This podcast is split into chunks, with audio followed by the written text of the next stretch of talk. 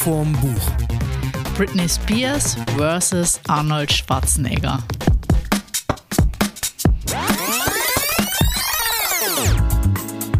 Hallo zusammen, eine neue Folge von Schuss vorm Buch nach einer etwas längeren Pause. Also wir sind wieder zurück.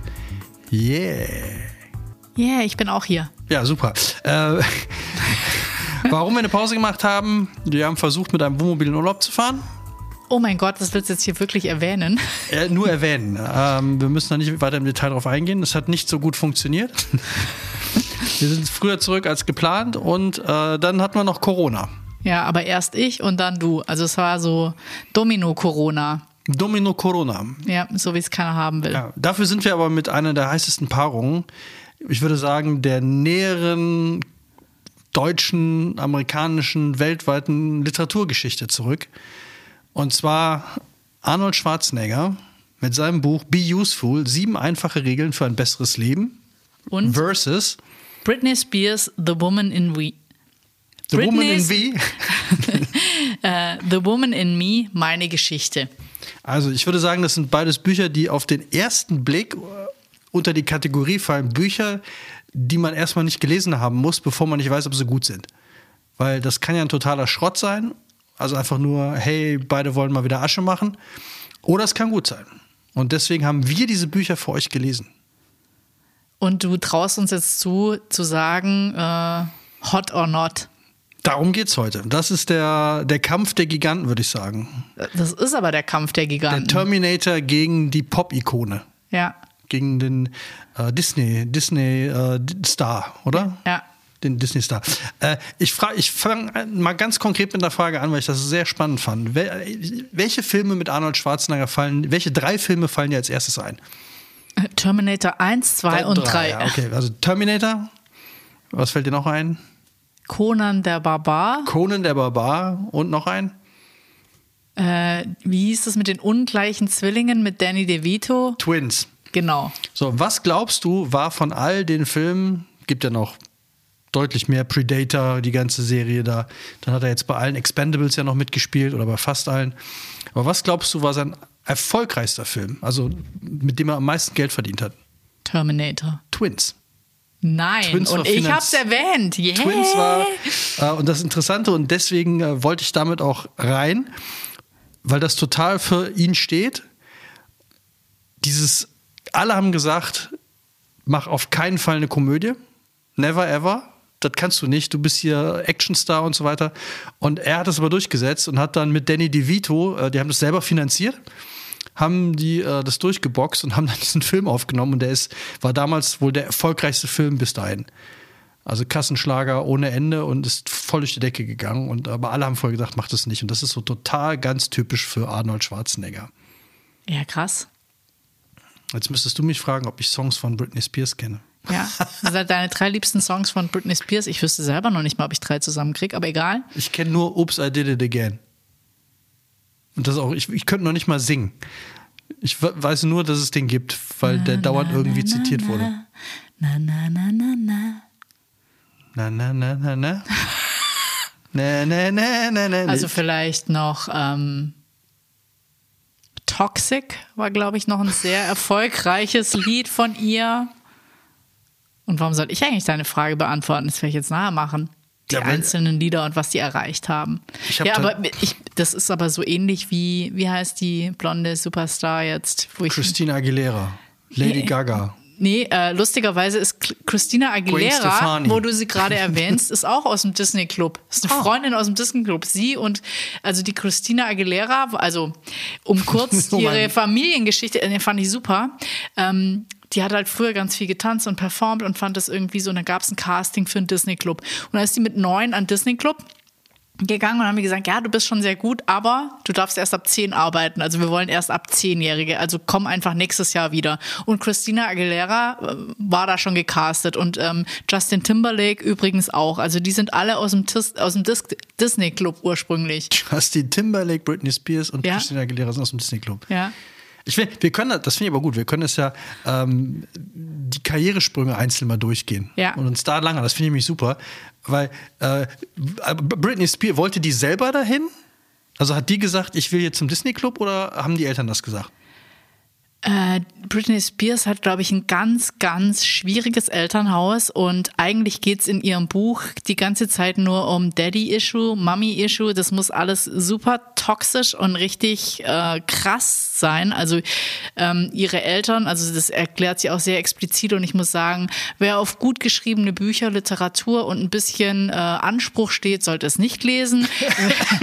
wer irgendwie Bock hat, auch in der Gala mal irgendwelche Skandälchen oder auch größere Skandale zu erfahren und die kennt ja alle. Die hat ja irgendwie zusammen mit Paris Also das heißt, man erfährt jetzt auch richtige Background-Stories ja, äh, voll. von anderen. Ja, Ah. total. Also das ist so Klatsch und Tratsch. Also alles aber natürlich anhand ihrer Biografie entlang gehangelt und fängt halt krass an mit den Ultra-Daddy-Issues. Ja, also der Vater war wohl Alkoholiker ähm, sehr lang und die Eltern sind super früh äh, Eltern geworden. Also ihre Mutter war 21, der Vater 23, als sie sie bekommen haben. Und die hat halt immer super viel getanzt und ähm, wollte das auch. Und dann hatten die eben die Idee jetzt nicht um Geld zu machen, aber ähm, die haben die eben zu diesem Casting gebracht, das wollte sie auch.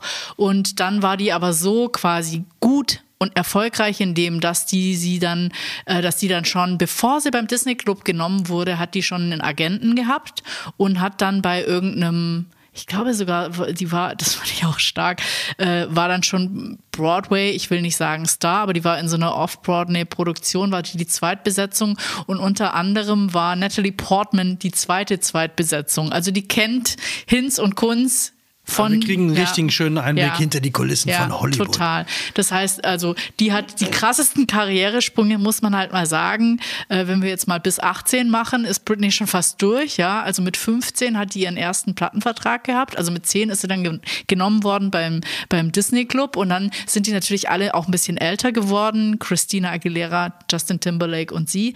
Und Justin Timberlake hat sich dann mit InSync zu so einer Boyband zusammengefunden und dann wurde bei ihr quasi besprochen, du bist jetzt auch mit 15 zu alt für einen Disney Club, was machst du? Und dann haben wohl, hat die Mutter, hat sie das mit ihrer Mutter besprochen, obwohl die nicht so wirklich close mit ihrer Mutter, aber dann wurde quasi von den Eltern, weil die ist ja noch nicht volljährig, darf sie ja auch noch nicht groß bestimmen. Die haben dann gesagt, nee, ähm, du machst eine Solo-Karriere. Und dann hat die mit 15 ihren ersten Plattenvertrag gehabt und ist dann, ich weiß gar nicht, ob die den ersten Grammy, warte hier, Baby One More Time, hast du das erwähnt Baby gehabt? One More Time. Nee, den, den hätte ich das hat sie mit noch. 16 10 Millionen Mal verkauft. Ist aber auch krass, wenn dir einer sagt, so, hey, du bist 15, ja, du bist jetzt zu alt. Das ist ja schon. Ja, aber ich finde es ja viel krasser. Du bist 16, hast es 10 Millionen Mal verkauft und du kannst aber nichts machen. Ist ja nicht dein Geld. Deine Eltern verfügen quasi. Also es ist nicht so.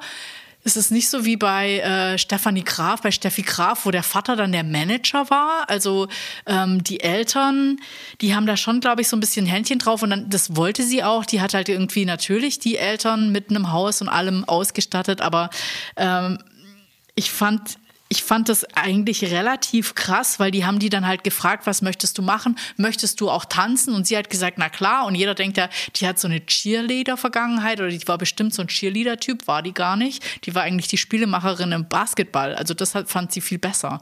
Die Okay. kommt irgendwie eigentlich so ein bisschen aus einer anderen Richtung. Aber was man sagen muss, ich glaube, diese Eltern oder das beschreibt die dann auch so am Anfang, dachte ich mir so, oh, das ist ja so wie eine naive Aufzählung geschrieben. Das muss man erstmal durchhalten. Also das fand ich schwierig. Aber ich sag mal, diese ganzen Hintergrundinformationen und das auch, was psychologisch mit ihr passiert ist, glaube ich, in diesem, wie klein die die gehalten haben. Weißt du, du verkaufst mit 16 10 Millionen Mal, da könntest du ja auch sagen, du bist die geilste. Und heute wäre es wahrscheinlich, wüsstest du über Instagram, wie viele Follower du hast und ähm, würdest halt die ganze Zeit Feedback bekommen oder Bestätigung. Und das konnte die überhaupt nicht irgendwie wenn die zu Hause war, ist die gar nicht beachtet worden. Also da, das war wohl super, super schräg. Und ähm, dann haben die Eltern sich auch irgendwann getrennt. Und ähm, ja, äh, ihre Karriere ist eigentlich trotzdem weiter durchgestartet und zwar ziemlich extrem sogar, dass die halt quasi eine Platte nach der anderen gemacht hat, dass die Riesenshows, Riesentouren äh, gemacht hat und ihre erste Tour war noch gemeinsam mit NSYNC. Da waren die irgendwie, sind die zusammen auf Tour gegangen. Die Disney-Club-Bande. Ja. Also dann, das, dieses Buch wurde ja im Vorfeld sehr kritisch gesehen, weil da eben auch rauskommt, dass sie eigentlich super früh, weiß ich nicht, mit 19 oder so oder noch früher mit äh, schwanger war von Justin Timberlake und er sie quasi gezwungen hat abzutreiben und zwar nicht jetzt so, wir gehen in eine Klinik oder so, sondern so schluckst ein paar Tabletten, ich betreue dich den Abend und so weiter. Und das Ganze nimmt halt auch ein relativ dramatisches Ausmaß. Ich will ja nicht alles verraten, ja, aber es nimmt halt ein relativ dramatisches Ausmaß, weil die haben sich dann irgendwann getrennt und zwar hat er per SMS mit ihr Schluss gemacht. Ja, völlig Hat aber dann total zeitgemäß, hat dann Crimey a River, war auch einer der bekanntesten, da ist, weil glaube ich, da ist er auch so solo-karrieremäßig durchgestartet, wo er darüber singt, dass eine Frau ihn betrogen hätte. Und diese Frau im Video sieht ähnlich aus wie Britney Spears und es wurde alles auf sie projiziert und sie wurde dann immer als die Schlampe und die, sie wurde dann halt beschimpft und alle haben ihr Dinge unterstellt, die sie gar nicht gemacht hat. Und ähm, ja, die, wollte halt, also keiner wollte ja, dass diese Geschichte öffentlich wird und ich glaube, das war halt im Vorfeld dieses Buches auch immer so ein bisschen die kritische Frage, schadet das jetzt auch seinem Image oder ihrem oder wie auch immer. Aber dann ist doch, also für, für mich war Britney Spears ja weg vom Fenster irgendwie. Also die war halt da, ne, als ihren Stars hier mit Baby One More Time und bla, Ja, ne, da kannte ja. man die, aber danach war die für mich weg. Ja, aber das Krasse war für Skandale mich. noch, ja. ne, klar, wie sie da halt irgendwie ohne Höschen irgendwie, das war ja noch so ein ganz bekanntes Foto, äh, irgendwo in der Yellow Press, wo sie da aus dem Auto ausgestiegen ist und sich dann irgendwann die Haare geschoren hat Genau, und so. ja, und danach war die für mich aber weg. Ja, man hatte so das Gefühl, oder das, das war auch so, wie ich es noch in der Kuss mit Madonna ist noch irgendwie, war Das noch war noch so drin, eine krasse Geschichte, die irgendwie hängen geblieben ist. Aber da habe ich jetzt auch nicht mehr im Kopf gehabt, dass die schon, dass die musikalisch noch irgendwie mitmacht, also dass es die noch gibt. Ja, aber das Krasse ist, glaube ich, dass die halt so, ähm, die hat, glaube ich, fünf Touren gemacht oder fünf Alben, die alle mega, mega erfolgreich waren. Und ähm, die hat ja dann auch relativ früh, hat die dann zwei Kinder gekriegt. Und ich, da ist dann, glaube ich, was echt relativ krasses passiert. Ich muss jetzt hier gerade mal gucken. Ich kann es ja nicht in der falschen äh, Reihenfolge erzählen, wo wir gesagt haben, wir waren so halbwegs äh, synchro, äh, synchron. Synchron, ja, wir, wir reden synchron. Das wäre Also, äh, die ist in der- in der- jeder die- auf einen anderen Kanal und dann müssen die Ja. Sie hat auf der Forbes-Liste der mächtigsten Frauen, war die mal auf Platz 1. Also als ich das gesehen habe, dachte ich so, trashy, ja, also muss man das lesen. Und ähm, aber ich habe jetzt, das ist mir jetzt irgendwie auch so ein paar Mal äh, zugespielt worden und ich, und ich fand das, ähm, ich wollte es schon äh, äh, wissen. Man will es ja wissen. Ja, man will's Ja, schon also ich, wissen, ha- ja. ich, äh, ich habe lustigerweise neulich eine Dokumentation über Robbie Williams angeguckt und ich glaube, Robbie Williams ist ja ein ähnliches Phänomen, wenn du eben, und der hat mit, weiß ich nicht, 15, 16 ist der ja quasi so von 0 auf 100 gegangen. Jetzt hat die das aber ab 9 gemacht. Ab 9 Jahre hast du nichts anderes erlebt, wie nur Du bist der Entertainer, du bist dafür verantwortlich, andere zu unterhalten. Da wird ja so eine Erwartung aufgebaut, so ein Druck aufgebaut. Also vielleicht machst du das ja auch noch gerne, wirst aber von deinen Eltern, kommt gar nicht zurück, das hast du toll gemacht oder so ein bisschen. Eben dieses ewige, du möchtest deinen Eltern gefallen oder du möchtest deinem Publikum gefallen, was da auch für ein Druck sich aufbaut, wenn es immer, die Shows werden ja immer größer und ich glaube dadurch, dass sie halt dieses Familien- oder deswegen heißt es auch The Woman in Me. Also die, die ist halt auf der Suche. Ich meine, die Frage ist, wann hat die aufgehört, ein Kind zu sein? Ja. Die erzählt so, ja, mit 13 habe ich Daiquiris mit meiner Mutter getrunken und, und geraucht. Ja, wo du denkst so, aha, mit 13, interessant, schreibt, sie war halt mega frühreif. Und ähm, ja, die hat wahrscheinlich auch bei diesem krassen Erfolg, den du dann auch feierst, suchst du wahrscheinlich auch Halt. Ja, und, und natürlich die ganze Zeit wahnsinnig viel Geld im Spiel. Ja, und ja aber über das du ja überhaupt nicht verfügen verfügen kann. kannst. Aber hast du wahrscheinlich als 9-, 10-Jähriger eh keine Relation zu. Nee, überhaupt nicht. Also ich glaube, auch wenn du da so St- Star im Disney Club bist, also das ist so, Aber interessant finde ich ja, das ist ja, also weil das ist, glaube ich, dann das, das krass Gegenteilige zum, zum, zum Arnie, ist ja dann, dass äh, sie da, dann Talent hatte ja. ne, und damit dann halt perfekt vermarktet, aber die konnte halt was, was andere nicht können. Während mein Kollege hier, äh, also er hasst den Begriff Self-Made Man, aber der hat sich halt im Grunde alles selber erarbeitet.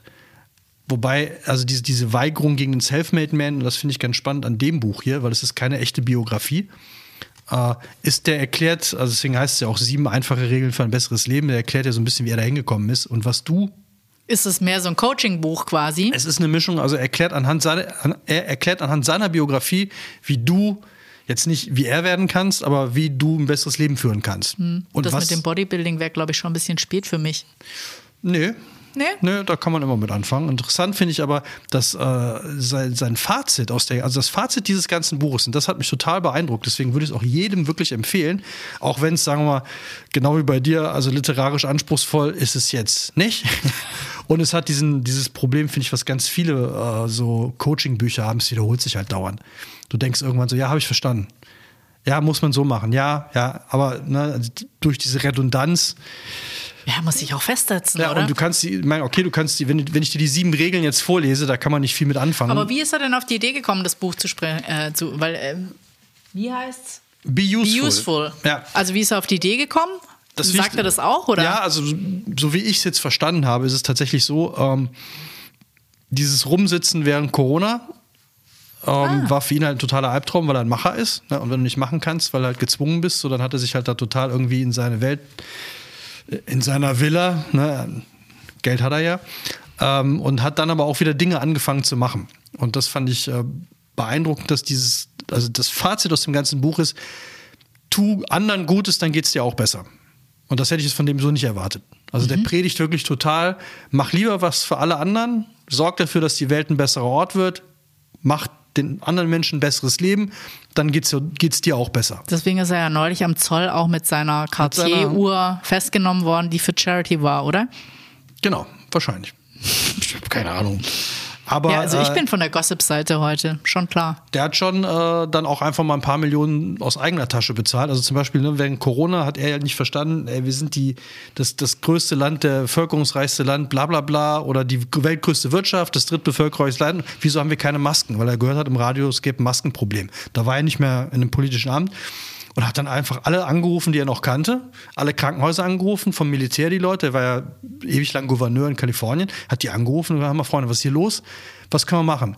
Was kann ich machen? Und dann ist er halt mit seinem Privatjet losgeflogen und hat dann halt Zeug organisiert und hat dann, dann hat er erfahren, so die haben die Opfer, äh, die Kranken dann in, in irgendeinem Stadium in, in keine Ahnung wo, Los Angeles oder wo gesammelt. Dann ist er da hingeflogen und hat dafür gesorgt, weil er noch wusste, wo Feldbetten sind aus seiner Zeit und hat das alles koordiniert und hat dann irgendwie zwei Millionen aus eigener Tasche bezahlt und hat das gemacht. Und ich finde halt einen, äh, einen super Spruch, da muss ich ganz oft an viele Menschen denken. Ähm, muss ich mal gerade das Zitat hier suchen, aber das fand ich super. Ich habe eine Regel: Jammere nicht über eine Situation, wenn du nicht bereit bist, aktiv Abhilfe zu schaffen. Wenn du ein Problem siehst und keine potenzielle Lösung präsentierst, will ich dich nicht herumjammern hören. Wie schlimm es ist. So schlimm, es kann, so schlimm kann es gar nicht sein, wenn es dich nicht motiviert, nach einer Lösung zu suchen. Und das finde ich, das ist großartig. Ja, Also Jammern so- nervt ja auch. Aber dieses so, also wenn du rumjammerst, hast du ja anscheinend noch genug Energie und es ist ja anscheinend nicht so schlimm, dass du es nicht änderst. Und wenn du es ändern willst, dann brauchst du auch nicht rumjammern. Und das ist so, und mit, mit der Einstellung ist er halt an ganz viele Sachen rangegangen. Ja, aber ich glaube, das ist, das ist, glaube ich, so eine, so eine Grundeinstellung, eben immer dieses, ich habe da neulich auch ein schönes Zitat gelesen, ähm, Visionäre denken immer in Lösungen, alle anderen in Problemen. Problem, ja. Und ähm, das äh, finde ich schon so eine, so eine krasse Grundeinstellung und das hat auch sowas, ich finde das immer so ziemlich dramatisch oder auch sehr frustrierend, wenn man Visionen entwickelt und das Gegenüber einfach nur alles ausbremst. Und das ist genau das Ja, gleiche wie. Jammern. Ne, funktioniert nicht. Ja. ja nee, dann erzähl mir das nicht, sondern. Ja. Und das ist übrigens auch, das finde ich auch ganz stark, äh, habe ich jetzt nicht als Zitat, aber er meinte grundsätzlich, Leute, die, dir, die ihm erzählt haben, das geht nicht, haben immer nur bewirkt, dass er es dann erst recht machen wollte. Ja. Weil er meinte, es gibt niemanden, der mir zu erzählen hat, was ich kann und was ich nicht kann. Und was ich so interessant finde, deswegen habe ich eben gefragt wegen Britney, weil er konnte eigentlich nichts. Also was ihn auszeichnet, ist ein unfassbarer eiserner Wille und alles durchzuziehen. Also er hat wirklich äh, und er hat immer, und das finde ich so, also diese Schritte zum Beispiel, ein Schritt ist halt, äh, Ah, du wolltest mal die sieben Schritte, die Ja. sieben, äh, ja. also das vorlesen. Wichtigste, Punkt eins, klare Vision. Meinte, du kannst nichts erreichen. Und da muss ich auch häufiger an meine eigene Lebensphilosophie oder beziehungsweise an meine eigenen Probleme denken. Wenn du keine klare Vision hast und nicht weißt, wo du hin willst, kannst du auch nicht ankommen. Es ist so, also der hat das hier an einem tollen Beispiel äh, gesagt. Man bot mir 200.000 Dollar an, 1974, da war er schon Bodybuilder, um für einen Typen Fitnessgeräte zu vermarkten. Und äh, er meinte, das war 1974 eine Menge Holz, also 200.000 Dollar. Er hat damals als Bodybuilder maximal 50.000 im Jahr verdient. Und die haben ihm jetzt das Vierfache geboten. Es war also ein fantastisches Angebot und ich habe es abgelehnt, ohne zu zögern. Nationaler Pressesprecher einer Fitnesskette zu werden, gehörte nicht zu meiner Vision. Ja, super. Das ist so. Ja, aber das ist super.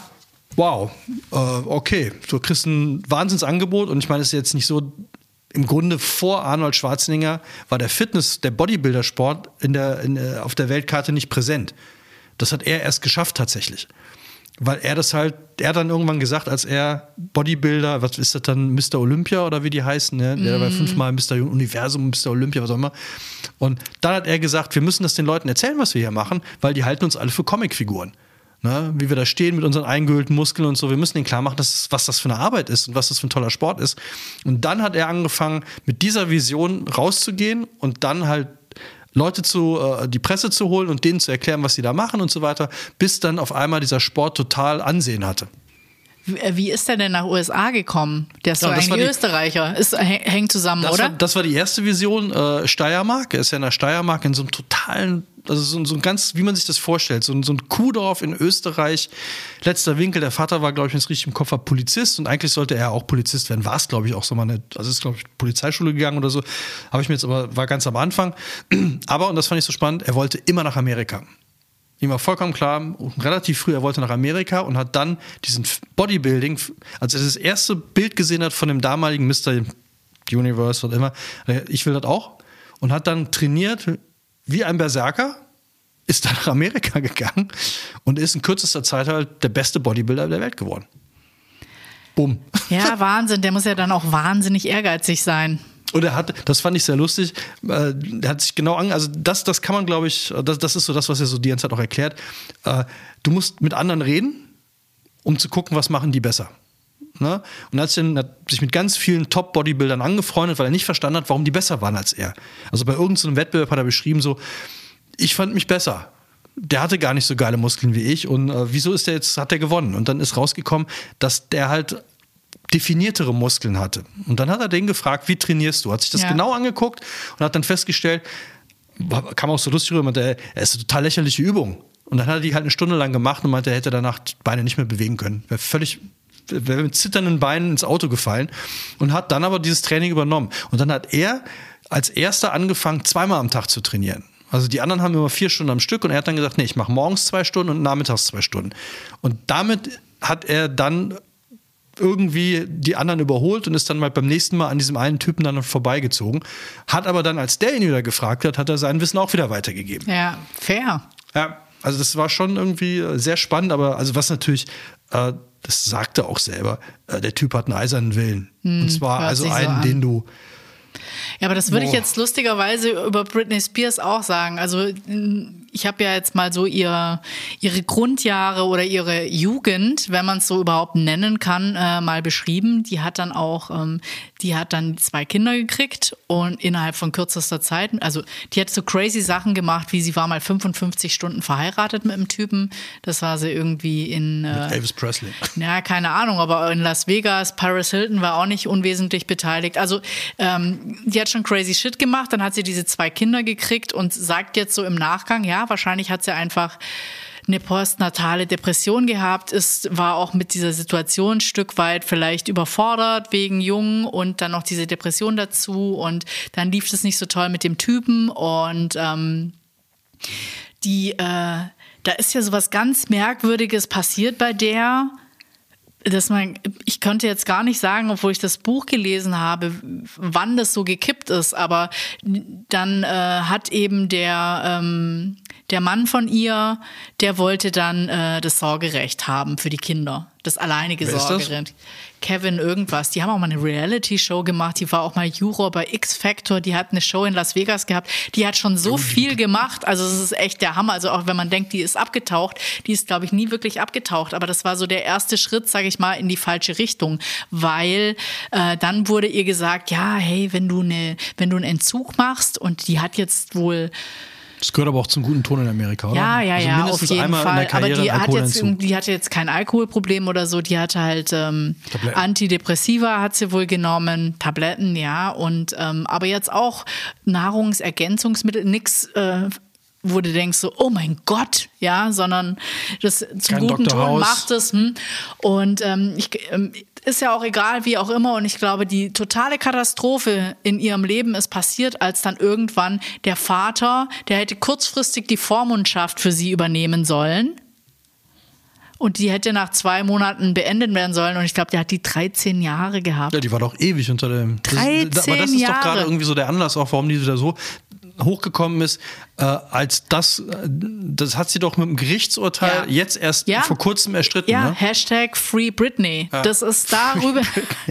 Aber das ist halt so krass, weil die halt erzählt, dann ist sie immer in die Entzugsklinik, dann haben sie sie quasi ein Stück weit erpresst, wenn du, oder der Vater hat sie erpresst, wenn du das, das und das nicht machst, dann äh, siehst du deine Kinder nicht mehr. Und ich will jetzt gerade mal ein Zitat vorlesen, weil ich das super hart fand. Moment.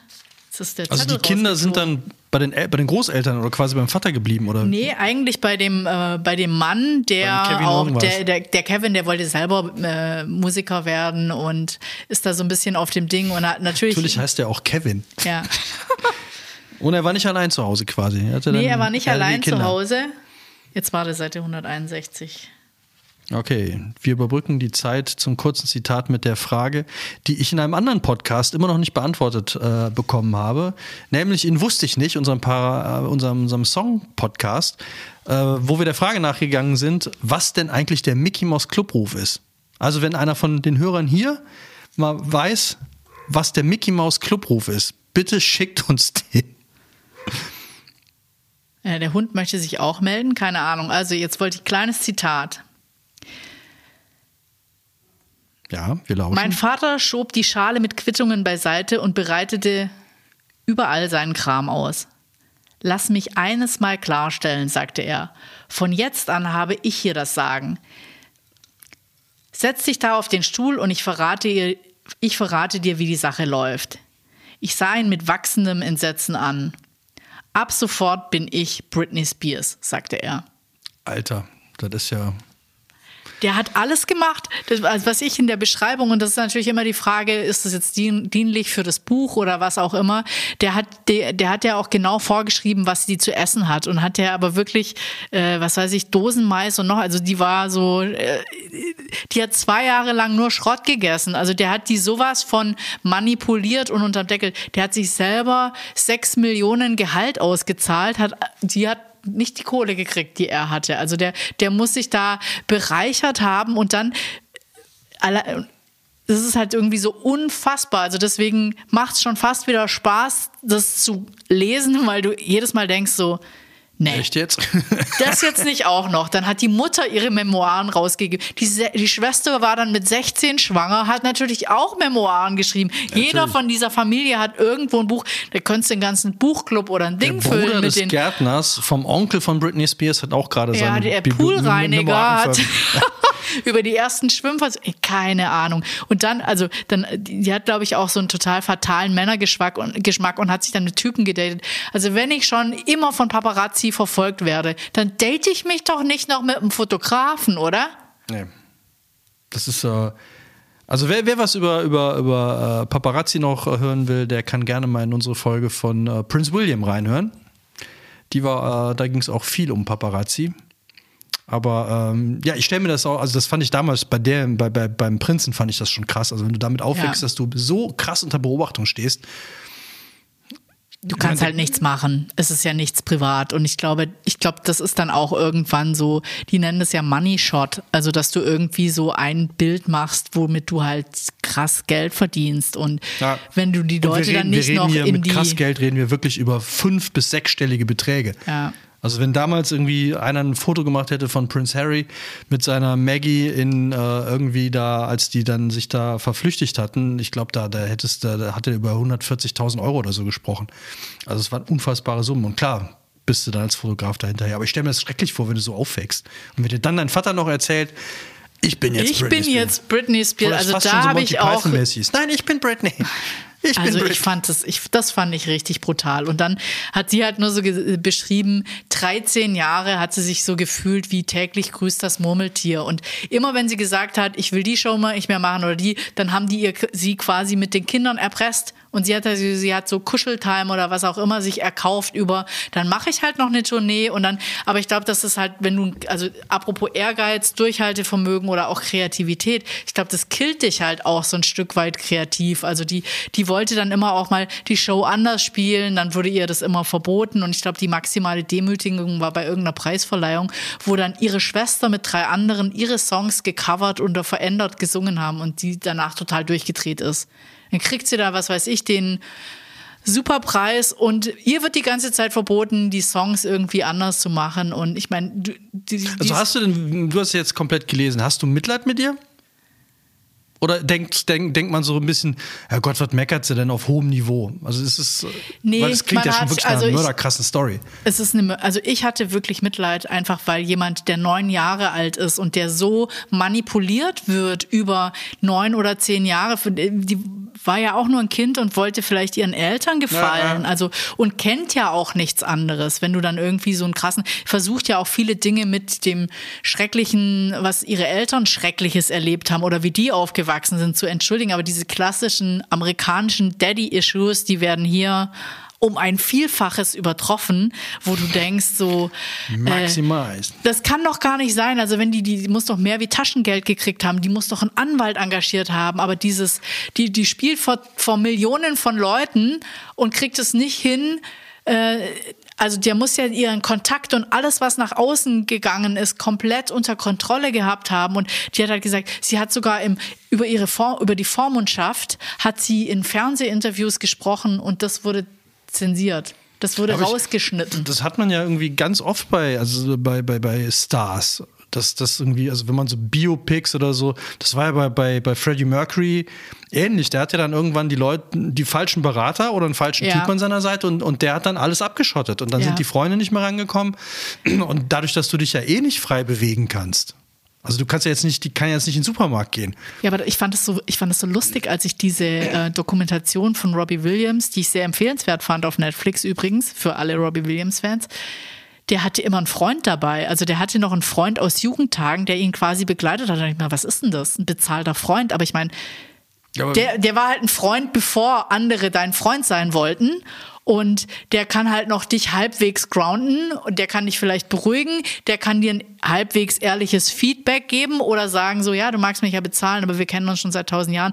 Mit dem kannst du eine Runde chillen im Whirlpool und so, so jemand hat die halt nicht gehabt. Dann hat sie irgendwie, wenn schon alle Familienmitglieder drauf geifern, dein Geld zu bekommen. Das fand ich im Übrigen sehr witzig, dass Robbie Williams seine Eltern gar nicht vorgestellt hat und auch gar nicht so irgendwie groß seine Jugend, sondern eher direkt eingestiegen ist in dieser Boygroup und dann ist er quasi mit denen aufgewachsen und Auch hatte spannend, ja. mehr oder weniger Probleme und der hat halt sehr viel über, der hat sich ja so mit Drogen vollgepumpt, um diese Touren durchzuhalten. Also dieses, dass derjenige dann in Entzug muss oder sich ein Stück weit retten muss und dann vielleicht auch so sich hinterfragt oder äh, der hatte ja zum Beispiel das Problem, dass er überall super erfolgreich war und den Erfolg wollten sie ihm aber in England nicht geben. Und der hat ja dann auch ganz USA eingenommen. Da war er erst total unbekannt, dann ist er da irgendwie super steil gegangen, aber irgendwie England hat ihn dann halt nicht gefeiert. Und dieser Druck hat ihn total fertig gemacht, weil du er erzählst doch einfach jetzt nur die ganze Zeit über Robin Williams, weil du letztens die, die Aufstellfigur von ihm mitgenommen hast, oder? Das ist doch jetzt mitgenommen. mitgenommen. Also Nein, die dir geschenkt wurde. die mir, ja, ja, die dir geschenkt. Das ist, das ist doch eigentlich der Hintergrund, oder? das war Steff, Robbie Williams, Robbie Williams, Steff, Steff, wir ja. gehen zusammen nach Hause. What? ja, genau so. Und jetzt muss ich mir immer Robbie Williams Aufstellfigur in deinem Büro angucken. Ja. Ich stelle mir Britney. Ja, lustigerweise habe ich eine Biografie von Robbie Williams, die habe ich nie gelesen. Die war mir zu fett. Ja, das ist ja ein bisschen leichter. Britney Ja. Spears konnte nicht so viel schreiben. Die hat sich mit auf, auf ihrer krassen Geschichte mit lächerlichen 270 Seiten. Ja, die steht übrigens, dass äh, die Biografie, deine Biografie von deinem Aufstellen, Robbie, äh, die liegt seit äh, mindestens anderthalb Jahren unter meinem einen Monitor, Bildschirmmonitor. Äh, damit Als Erhöhung? Bisschen, als Erhöhung, ja. Ja. Weil es genau da passt. liegst du auch gut. Okay, jetzt bin ich mal wieder dran hier. Ja, Vor- do it. Bevor du mir die komplett die Show stiehlst. Ähm, Also wir sind ja jetzt bei Ani, wir wollten ja so ein bisschen chronologisch gehen. Ani ist jetzt äh, bester Bodybuilder der Welt und hat Bodybuilden total bekannt gemacht. Und eigentlich kann man ja sagen, reicht so. Ne? Und dann, äh, nee, jetzt hat er sich überlegt, äh, weil andere Bodybuilder, also Bodybuilder wurden ganz gerne dann für so Bösewichter, die stark, ne, Türsteher und sowas immer genommen. Und dann hat er sich überlegt, und das fand ich auch wieder sehr schön, äh, als Schauspieler habe ich keine Nebenrollen in Fernsehsendungen oder Filmen übernommen, wie es mir die Produzenten ständig geraten haben. Ich wollte ausschließlich Hauptrollen spielen. Als Ah. Politiker habe ich weder für den Wie Stadtrat. Sylvester Stallone, oder? Der hat auch direkt. ähm, Ja. Ja. Und der hat das Drehbuch auch noch selber und selber Regie geführt bei seinem ersten Film. Endstation Paradies oder so ähnlich hieß das ähnlich. Genau. Vorhof der Hölle, ich weiß nicht mehr.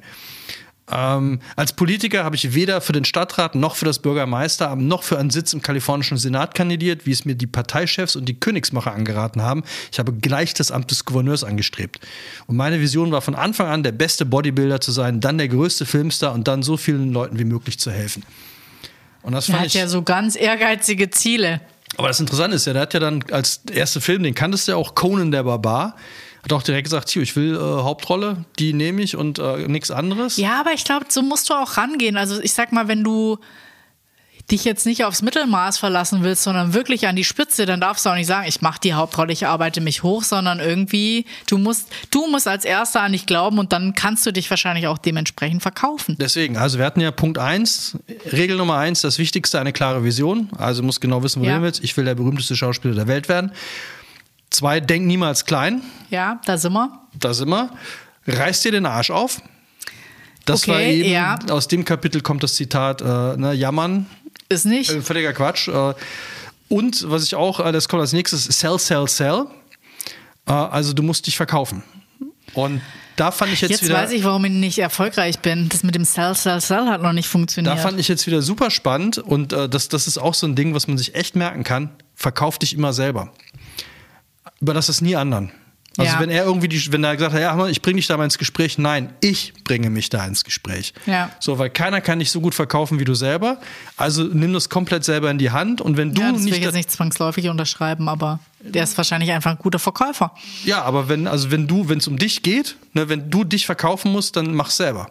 Weil, ne, ich finde, man sieht es auch immer, wenn man Leute, also wenn du für deine eigene Sache brennst, Ja. so brennt kein anderer dafür. Wenn du nicht dafür brennst, brauchst du auch nicht machen, dann sind wir wieder bei der Vision. Aber warum haben dann andere Menschen Agenten? Hat der nie einen Agenten gehabt? Ja doch, aber wenn der Agent dann gesagt hat, ich hätte hier einen Job für dich, also der Agent ist ja dann eher so, der fragt an, so, hör mal, hier, ich hätte einen, der würde den Film, dann ist er hingegangen. Weil die Rolle selber oder das Verkaufen an sich, das, muss, das musst du dann selber machen. Und äh, Schalt um ist immer, das finde ich auch ganz spannend, das ist, äh, ist diese Kategorie, äh, wenn es nicht klappt, mach weiter. Also lass dich nicht, wenn es nicht funktioniert, dann hast du es nicht hart genug probiert. Äh, oder es steht dir irgendwer im Weg und dann muss der weggeräumt werden. Mhm. Hinfallen, aufstehen. Immer, immer, immer, immer Aber, weiter, äh, immer weiter. Wegräumen ist auch gut. Ja. Äh, Also lass dich auch von auf keinen Fall aufhalten von Leuten, die dir erzählen. Das finde ich auch, wenn dir einer erzählt, er weiß, es- er weiß, wie es besser geht, vergiss es. Geh zu denen, von denen du glaubst, dass sie es besser können, ne, wie bei den Bodybuildern. Ja. Guck dir von denen ab, die du für gut hältst und die frag und mit denen rede. Und das macht er jetzt halt auch, ne, wenn sie zu ihm kommen. Er ist halt immer noch der Typ, der dann, der macht jetzt auch so ganz äh, tolle Charity-Projekte, wo er halt irgendwie für behinderte Kinder und, und äh, geistig behinderte Kinder irgendwie eine Olympiade irgendwie organisiert hat, ganz toll. Und da geht er immer noch hin und, und in diese Gyms und dann redet er mit den Leuten, fragt, warum machst du das so? Ich würde es anders machen. Und wenn Arnold Schwarzenegger neben dir steht und sagt, ich würde es anders machen, dann kommst du schon mal, glaube ich, ins Grübeln und denkst dir, ja, dann mache ich es vielleicht anders. Ja, also ich finde, was ich halt so faszinierend finde, ist, dass man ihn erst immer so als Bodybuilder, wo du denkst, so, ja, da musst du halt, das musst du körperlich bringen, aber da musst du ja jetzt irgendwie nicht das Brain für sein. Ich meine, Schauspieler musst du ja schon viel Text merken, außer du machst Terminator. Also ich Hasta glaub, la so, vista, wa- baby. So, so wahnsinnig viel Text hat er in seinen Film, glaube ich, Nee. nicht gehabt. Aber als der Gouverneur geworden ist, dachte ich so, okay, gut, das- aber das sind die Amerikaner. Ronald Reagan war auch Schauspieler. Und das muss wohl mega krass gewesen sein. Also beim ersten Mal war es so ein Kai aus der Kiste. Ne? Also irgendwie, Hallo. ich bin hier, wieso, hä? Und dann ist er nochmal gewählt worden. Ja. Und da sah es richtig schlecht für ihn aus, weil alle seine Projekte verreckten und alles, was ich so, der hat ja wahnsinnige Umweltprojekte angestoßen in Kalifornien. Und das verreckte aber alles so ein bisschen, weil natürlich die anderen dagegen waren. Ne? Ist ja immer Politik, äh, Neid, Missgunst. Und dann hat er es aber geschafft, alle unter einen Hut zu bringen. Also die Gegner, also in Amerika sind das ja immer nur zwei, also Demokraten und Republikaner. Er ist lustigerweise Republikaner, was ich auch nicht gedacht hätte. Aber er hat dann alle unter einen Hut geholt und hat dann alle, so, worauf können wir uns ja einigen? Wir wollen ja was machen. Worauf können wir uns einigen? Und hat dann so lange mit denen und hat dann aber, und da sind wir wieder bei dem, du musst es verkaufen, Ärztchen hingestellt und hat für seine Fehler gerade gestanden, hat den Leuten gesagt, ich habe euch, liebe Wähler und Wählerinnen, ich habe euch das falsch verkauft. Das war zu anspruchsvoll, ich hab's euch, ich bin an euch vorbei. Tut mir leid, ich habe es falsch erklärt und hat es dann nochmal gemacht. Und dann haben sie einen Erdrutschsieg, den keiner vorausgesagt hat. Wow. Und er hat aber so hart dran gearbeitet, dass man wieder bei dem reißt dir den Arsch auf, bis er halt allen klargemacht hat, was er da ma machen will und dann hat es wieder funktioniert. Und das ist, ähm, das ist dann dieses auch wieder dieses Schalt um. Und ja, ja, aber das finde ich ganz spannend, weil dieses Schalt um ist für mich auch so, du kannst ja noch mal eine Schlaufe gehen, weil ich meine, du kannst die größte Vision haben, wenn die zu komplex erklärt ist und keiner mitgehen kann, also du die Community Versteht quasi nicht, nicht, ja. aktiviert kriegst oder deine Geschichte zu kompliziert erzählt wurde, nutzt niemand was. Und wenn du dann aber den Mut aufbringst und sagst so, ja, und das finde ich ja immer so, mach's einfach oder halt's einfach, ist ja das Schwierigste überhaupt, wenn du genau weißt, du kennst all die Zusammenhänge, du kennst die Budgets, die Wünsche von denen, hier geht es überhaupt nicht, la la la, und dann aber was entwickelst und das dann eben auch wieder verkauft bekommst mit, ich entschuldige mich, dass es in der ersten Runde nicht funktioniert hat, das und das ist vielleicht falsch geworden, jetzt erzähle ich die Geschichte besser und ähm, Das würde ich mir mal von, von so Wahnsinn. Leuten wie, wie äh, Ja. hier unserem Bundeskanzler, dass Ja. der einfach mal, hör mal, ich habe anscheinend hier nicht klar gemacht, was ich will, Ja. würde ich sofort sagen, ja, hast du nicht? Erzähl's mir mal.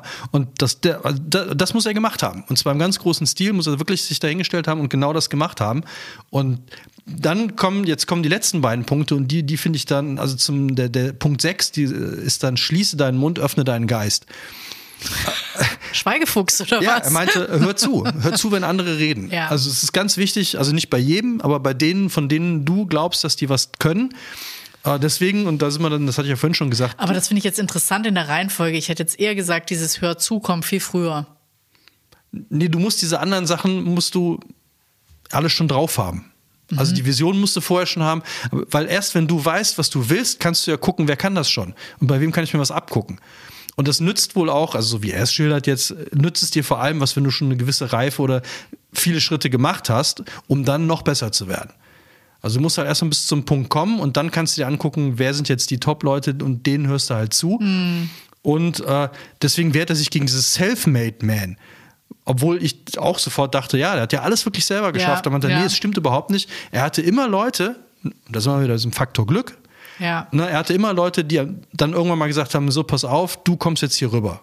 Also einer von diesen Bodybuildern hat ihn dann unter seine Fittiche genommen und hat ihn eingeführt in die Szene. Aber ich glaube, das ist auch wichtig und das, dieses Mentorending. Also immer, wenn man versucht, selbstständig zu irgendeinem Erfolg zu kommen, das finde ich auch witzig, weil sie äh, hat Madonna eine Zeit lang als Mentorin gehabt und die war, glaube ich, so, oder aber auch äh, äh, Reese Witherspoon. Die sind halt so genau andersrum. Die sind eher Arnie-mäßig. Also, dass die genau wissen, was die wollen und dass die das so kommunizieren, dass alle anderen nach der ihrer Pfeife tanzen, während sie einfach immer versucht hat, Britney es den anderen recht zu machen. Und ich glaube, wenn du immer versuchst, es den anderen recht zu machen, ist es e extrem schwierig, deine eigene Vision verkauft zu bekommen. Ja, aber dann, ja, das ist ja dann, ne? Und dann musst du gucken, wie machen es andere. Und zum Schluss dann, äh, und damit kommen, ist dann so wirklich der Kreis geschlossen mit dem Zerschlage deine Spiegel. Ist so ein bisschen, finde ich nicht selber zu geil. Okay. Ja, also dieses wirklich der Punkt, ne, ja, du, du hast jetzt was erreicht. Ich meine, äh, wenn einer, äh, man kann ja nur wirklich hier von ihm, der größte Boy, ich lese mal kurz, was hinten drauf steht, der größte Bodybuilder der Welt, der bestbezahlte Schauspieler Hollywoods, Gouverneur der fünftgrößten, fünftgrößten Volkswirtschaft weltweit. So, wenn man sich das als Erfolge mal anguckt und dann zu sagen, äh, dann hätte man ja schon einen Grundstolz oder ne, zu sagen, hey, ich bin schon ein geiler Typ. Und dann meinte er, er hat, seitdem er irgendwie da erfolgreich ist und so, guckt er nur noch, was kann ich für andere tun? Ja. Und macht halt Charity-Projekte und versucht anderen Menschen zu helfen. Und denen zu sagen, wie sie irgendwie besser werden können und so weiter. Und dieses Zerschlage deine Spiegel ist dann wirklich so, finde ich nicht selber als der Geilste, sondern guck halt, was du für andere tun kannst und steig da nicht auf irgendein so hohes Ross. Und da muss ich sagen, also Arnie hatte ich jetzt ähm, falsch eingeschätzt. Aber hat er das selber geschrieben oder hat er quasi Ghostwriter gehabt für seine Ideen? Nee, der hat es, äh, also hier steht dann übersetzt aus dem Amerikanischen, aber äh, geschrieben hat er selber. Wow. Ja. Also bei, bei mir. Wobei ich, man muss auch sagen, okay. So, ja. Also, äh, er ist jetzt nicht der. Aber vielleicht äh, hat das Deutsch, ja, wobei kannst du Nee, nicht ist sagen Muttersprache. Ja, aber er ist ja jetzt schon lang drüben. Aber es ist halt die Frage, mit wie viel bist du rübergekommen? Wie gut ist dein Englisch dann insgesamt geworden? Also das ist Übrigens sehr lustig fand ich, er hat am Anfang hat er äh, einen Coach engagiert, der ihm diesen österreichischen Akzent abtrainieren sollte, einen Sprachcoach, als er Schauspieler werden Ja. wollte. Und äh, da hat er in Klammern dahinter geschrieben, die Kohle wäre einer der wenigen, äh, das ist eines der wenigen Projekte, die er völlig in Sand gesetzt hat, weil das hat wohl überhaupt nicht funktioniert. Aber er hatte wirklich, das ist auch dann wieder so kreis, also dann gesagt hat, so, ich werde jetzt hier Conan, ich werde jetzt Schauspiel, ich mache Conan, aber hat er volles Programm, hat er angefangen halt äh, Schauspielunterricht, Sprachunterricht, Sprecherziehung, alles was geht, um halt dann da auch wieder der Beste zu werden. Ja, und dann und dann schon ganz kurz und dann an der an der Stelle, wo er dann Conan und Terminator, und das war ja mega erfolgreich, dann zu sagen, so jetzt will ich eine Komödie drehen. Wo alle gesagt haben, bist du bescheuert? Ist doch super. Ja. Du bist hier der Mega, Ja. der Predator, der Terminator. Wir, wir, du kriegst hier Rollen. Wenn du das jetzt machst, machst du alles kaputt. Dann wirst du nie wieder eine An Anfrage kriegen. Und er so, nee, nee, nee, ich will hier. Und als er dann dieses Twins gefunden hat, dieses äh, super und dann Danny DeVito und dann sind die beiden rumgezogen und haben halt wirklich versucht. Also ich muss mir überlegen, das sind ja, damals waren das ja schon richtig fette Größen. Ja. Und alle haben gesagt, nö. Und erst, ich weiß jetzt nicht wer, war aber auch ein ganz bekannter Regisseur oder Producer, Produzent. Da haben die wirklich, und erst als die beide gesagt haben, wir finanzieren es auch. Ne, du musst nichts machen, du musst nur einfach uns das okay geben, dass wir es machen können. Weil wir haben jetzt kein, ne, wir brauchen Ja. ein Studio und alles so. Und dann hat der, den haben sie dann irgendwie überzeugt und dann hat der Ja gesagt und dann war das halt ein wahnsinniger Erfolg für die beiden. Ja, aber ich meine, das ist ja für viele ja auch immer so ein Angstfaktor. Jetzt kommen da zwei so total für bestimmte Genre bekannte Personen, Schauspieler, und dann sollst du was ganz anderes machen. Das hängt ja auch an dir. Ja, also wenn, vielleicht war das nicht die Vision des Regisseurs, ein zum Ding Beispiel- mit denen zu machen, sondern der sagt so, scheiße, ich bin eigentlich bekannt für Actionfilme und jetzt mache ich hier eine Komödie. Also, Also damit find ja- fahre ich mich ja selbst an die Wand. Ich finde ja bei einem, wo das für mich total schief gegangen ist, ist die Zahnfee.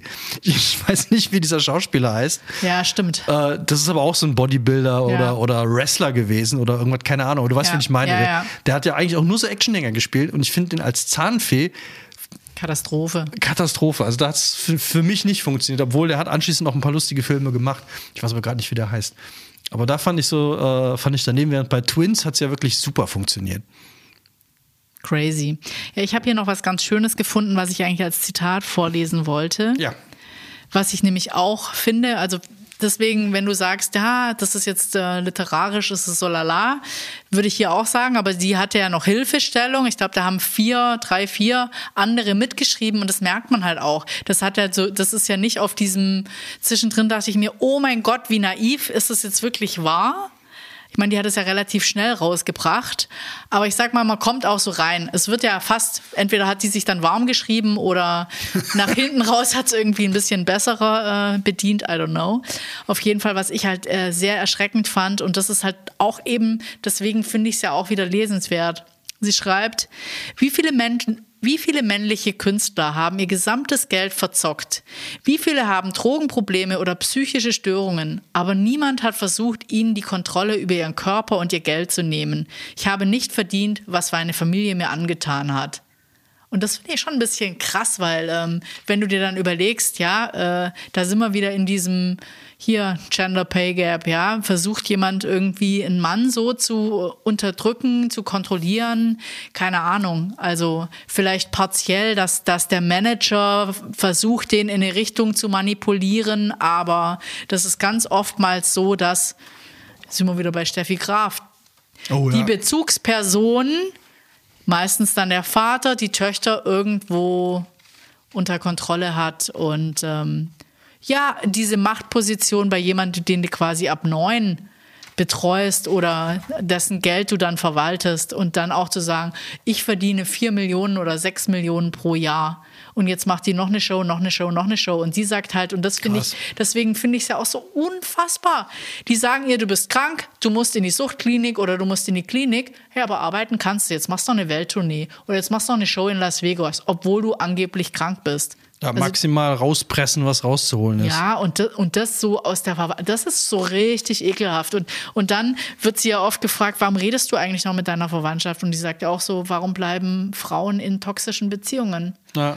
Und das ist, glaube ich, genau das. Insofern kann man es schon lesen, weil ich glaube, dieses Phänomen, das ist natürlich alles super drüber. Aber ich meine, die hat eine, die hat ja auch Leistungen erbracht aus dem Leiden raus oder wie auch immer. Äh, die war ja eine große Künstlerin, keine Ahnung, ob die jetzt wieder Auftritte hat oder wie die weitermacht, aber an der wurde ja auch immer alles kritisiert. Ich meine, die Frauen, die ist jetzt zu fett, da passt jetzt das nicht mehr la. Also was an Frauen immer kritisiert wird, was an, bei Männern nie kritisiert wird. Also du musst ja dann viel mehr und wenn du in diesem jungen Alter dann schon startest und da war noch nicht Body Positivity oder irgendwas und ich meine, die war ja immer jung, sexy und sagt selber, ja, mein Manager hat mich als Jungfrau verkauft, ja, also dass da, das kann ja gar nicht sein. Also du kannst ja nicht so einem Überbild entsprechen. Ja, ja, ja. Natürlich ist es immer besser, aber auch das finde ich ganz schön, ganz schön dramatisch, wenn so ein Künstler dann quasi immer die Jungfrau oder der noch zu haben, der, hm, hm, hm, du darfst jetzt keine Beziehung haben, weil es verkauft sich besser, ist ja auch Drama. Gut, immer auf, die kriegen schon dementsprechend viel Geld, aber die Frage ist immer so, können die damit umgehen oder wie kaputt sind die denn nachher eigentlich? Thema kaputt. Ja. Das sind dann meine letzten Worte. Äh, interessant fand ich, dass äh, Herr Schwarzenegger auch schon, äh, glaube ich, jetzt die zweite Herzoperation hinter sich hat. Krass. Und er hat dann auch wieder, und das, das zeigt dann wieder, wie der drauf ist. Äh, der hatte die zweite Operation kurz nachdem er den Vertrag für Terminator 100 oder irgendwas unterschrieben hatte. Und dann hat er den Arzt gefragt, wann er denn raus wäre. Wie lange müsste er denn jetzt hier nach einer Herzoperation? Ja, also wenn Sie so und so viele Atemzüge ohne Gerät machen können und äh, selbstständig wieder auf Toilette gehen können, dann können wir Sie entlassen. Und dann hat er eine Schwester gebeten, eine Tafel in seinem Krankenzimmer aufzuhängen und Striche zu machen. Und dann ist er jeden Tag aufgestanden und ist immer einmal ums Schwesternzimmer gelaufen. Und sie sollte jedes Mal einen Strich machen, wenn er vorbeigekommen ist. Stelle ich mir Arnie gerade vor, wie er, ich meine, das ist ja wirklich eine Kante, wie der dann in so einem amerikanischen, die haben ja immer diese Dinger hinten offen, so wie der dann da so erste Runde, die dann macht einen Strich und dann am nächsten Tag macht er zwei Runden, drei Runden, vier Runden und dann am letzten, irgendwie nach einer Woche war der wieder draußen. Ja.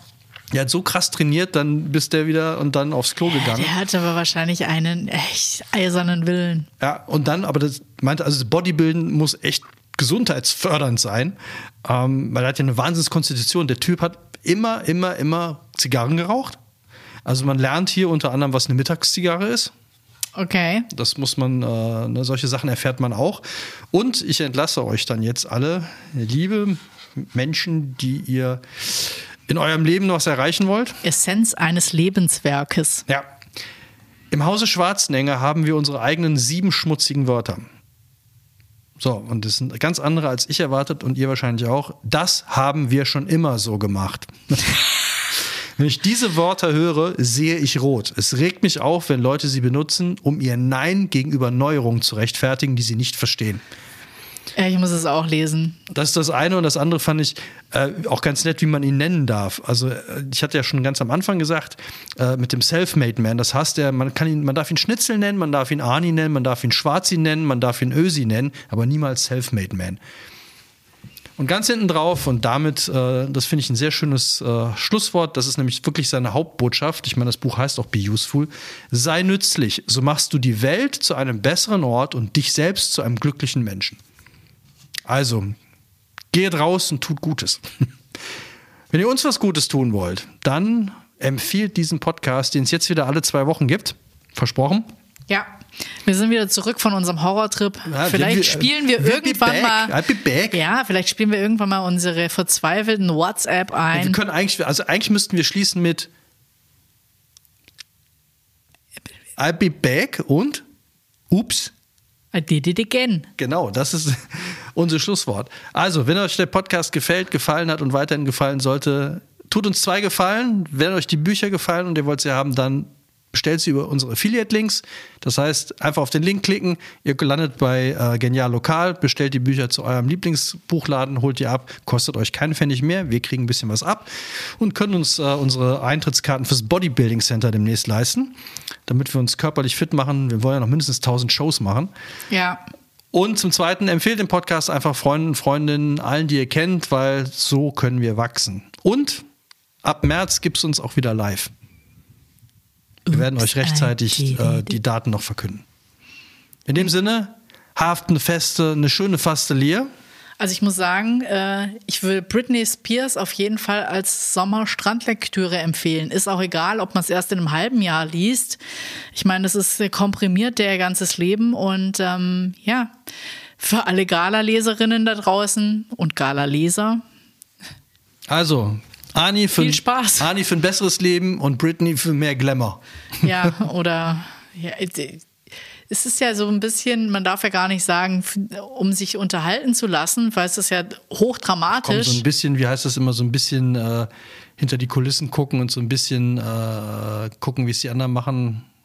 Ja, eigentlich also- ist es ziemlich dramatisch, dass man es kauft, weil man genau damit bestätigt, wa warum die Paparazzi hinter ihr her sind. Aber das hat sie herausgegeben und wollte ja ihre Geschichte erzählen. Und ich muss sagen, das ist eine sehr la- großenteils echt schon auch eine leidvolle Geschichte, weil ich meine, wenn du jetzt 13 Jahre darauf wartest, deine Kinder wieder zu sehen und dann überrascht bist, dass die 13 und 14 sind, das ist natürlich auch äh, einfach hart.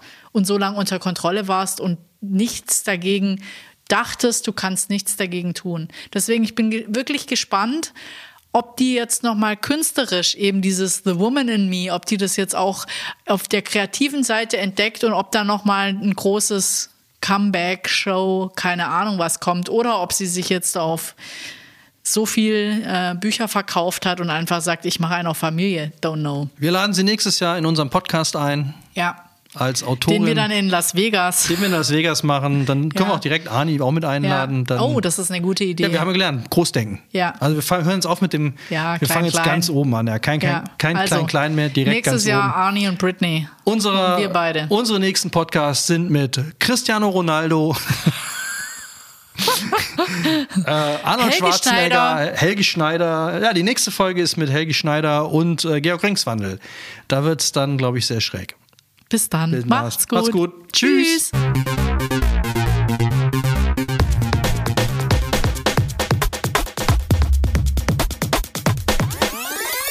Schuss vorm Buch.